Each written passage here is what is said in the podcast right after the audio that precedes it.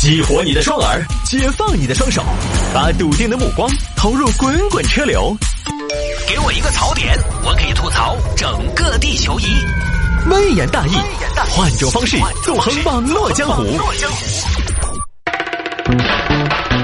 欢迎各位继续回到今天的微言大义啊！有听众朋友说摆一下这个保姆通过人脸识别骗走独居老人二十多万。这个新闻的关键就是人脸识别是如何通过的啊？他识别的是保姆自己的还是独居老人的？这事情发生在武汉，武汉的一个婆婆不知道名字，李婆婆嘛。李婆婆呢独居，家里边孩子呢给她找了个保姆，妈，给您请了个保姆来，这是张阿姨，阿姨好，我小张。哦，哎，小张好，妈，以后呢张阿姨就负责给您做饭、洗衣服，经由你。哎，好好好。呃，阿姨有啥子要求你就说哈。哦，好。哎，小张你是哪儿人啊？我我湖北人啊。啊，好，这就引狼入室了。这个张保姆呢，一天在家里边看着老人家嘛，反应也很慢，啥也不懂。李婆婆，李婆婆，美女，哎，小张你喊我。婆婆中午吃啥子嘞？哎，我记得我吃了中午饭了的嘛。婆婆，那是昨天吃的。哦，这在那今天还没吃啊。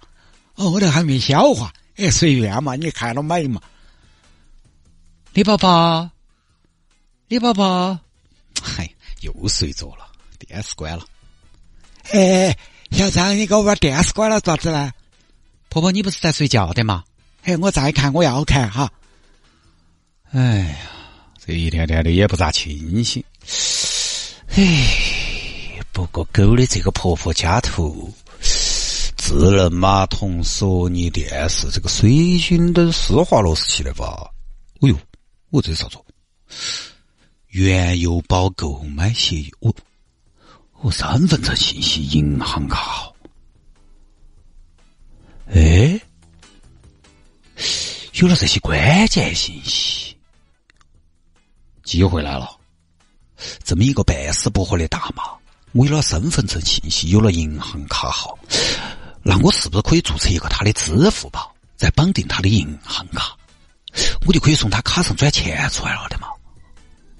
啊！棒极了，棒极了！我去，我真是一个天才，天才保姆。好，这边呢就有空拿老人家的手机注册。当然，这个大家可能要问，如何才能拿到老人家的手机呢？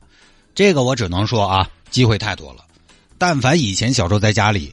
有过偷过爹妈东西经验的朋友，你就晓得那个同在一个屋檐下机会太多了，何况还是一个反应不太灵光、不太懂的老人家，就注册嘛，一直到人脸识别那一步就不行了，卡起了，咋办呢？人脸识别？哎，阿姨，哎，小张啥子事啊？阿姨，我给你拍张照嘛，拍照咋子呢？阿姨那么漂亮，哎，我觉得是要多拍照噻，留点回忆噻。好好好，哎，呀，真的说对了。阿姨年轻的时候有点万人迷，那岂是俺哟？哎，我那当时我们镇上的外人户都喜欢我，是不是啊？阿姨真的漂亮。哎，小三来你说下我哪儿漂亮？嗯，我觉得阿姨的身上有一种岁月的静美，它不同于成熟女性的风韵自信，也不同于小女生的俏皮机灵，而是一种那种。宛如林中深潭般的那种纯美寂静。哎呀，我还是纯美啊！你真的纯美啊！哎，那我今天就要看我有好纯美来骗嘛！哎哎哎，小热，你莫忘你还是开个美颜嘛！好的，阿姨，等一下哈。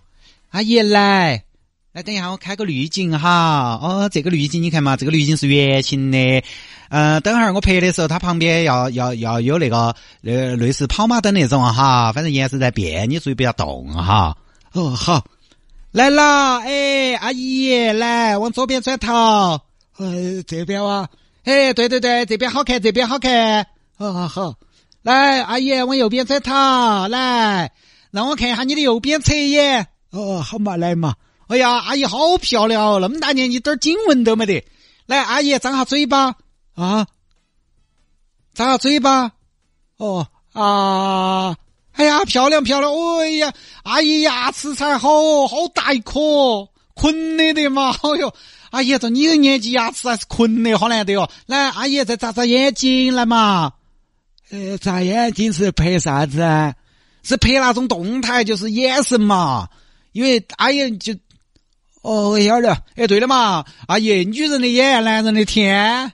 哦，对对对，嘎，该是，呃，整整整。啊，好了好了，我看哈哈。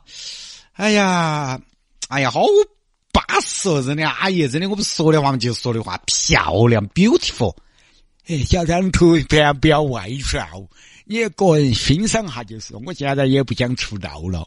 哦，要么。啊，就这么通过了人脸识别，然后绑定，再疯狂的转账，不光是支付宝、微信也绑定了的。而大妈这边呢，完全不知情。这边一直到今年二月份，一直到今年二月份，大妈发现钱少了，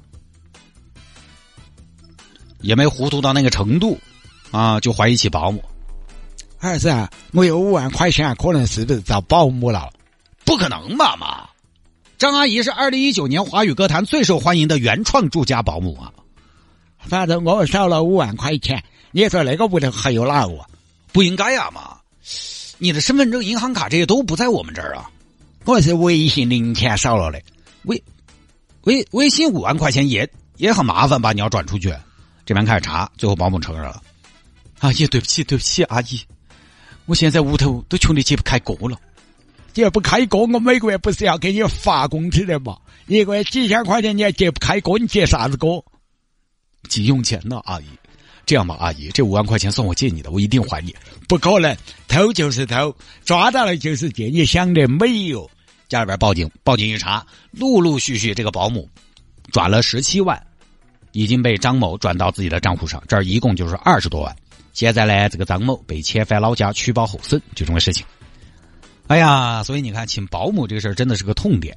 有些家庭能请到一个合适的保姆，真的就就相当于找到一个家人，这个一点不夸张。那种住几年做成家人的是有的，有些朋友可能一开始请个月嫂，娃娃带出来，大家出来拢继续嘛。哦，你也不要到其他地方去了，对不对？就一直在我这儿，我们家庭条件好，只要哦，只要没有出现啥子危机，你相当于钱 有个铁饭碗，时间长了那不是就是家人了吗？但是这种很难，所以一般找保姆，你看很流行是熟人推荐。哎，我们屋头那个谢大爷还可以，手脚干净，照顾岳母子最得行了。请陌生人，你这个知人知面不知心，可能这个张阿姨自己说不定她都不知道，自己都不知道自己会动手。因为人有时候他的遵纪守法是建立在什么呢？建立在有约束，知道自己要付出很大代价会被制裁的情况下，他才会自我约束。张阿姨自己，你看她到老年人身边，觉得老年人又糊涂又有钱，可能稍微这个法律意识不强，淡薄点就动了这个心了，存在一点侥幸心理。你这种事情咋跑得脱嘛？对不对？